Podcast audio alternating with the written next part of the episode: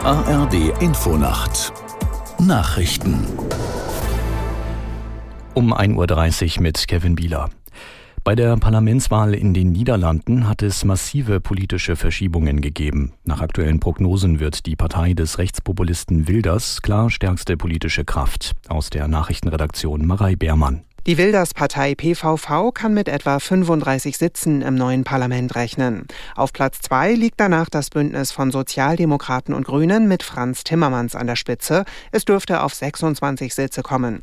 Die bisher regierende rechtsliberale VVD mit ihrer neuen Spitzenkandidatin Dilan Yeşilgöz liegt bei 23 Sitzen.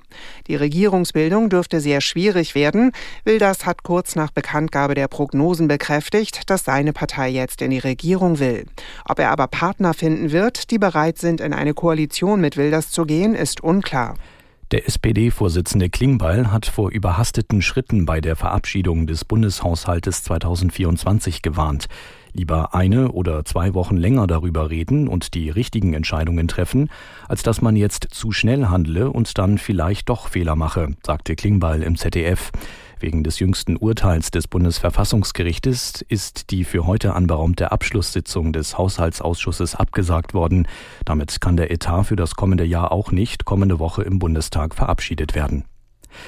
Die ersten von der radikal-islamischen Hamas verschleppten Geiseln werden nach israelischen Angaben nicht vor Freitag freikommen.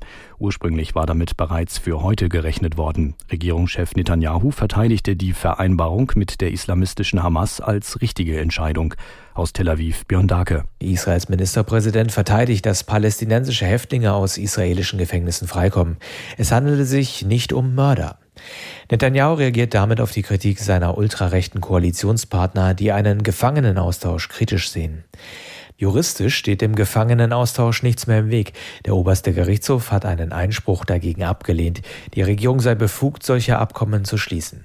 Das EU-Parlament hat sich dafür ausgesprochen, die europäischen Verträge zu ändern. Die Abgeordneten schlagen vor, dass das Parlament auch selbst Gesetzesinitiativen einbringen kann. Bisher ist dies der EU-Kommission vorbehalten. Weiterhin soll das Parlament mehr Kompetenzen in Haushaltsfragen erhalten und den Präsidenten der Kommission bestimmen. Beschlüsse der Mitgliedstaaten sollen häufiger per Mehrheitsentscheidung gefällt werden können.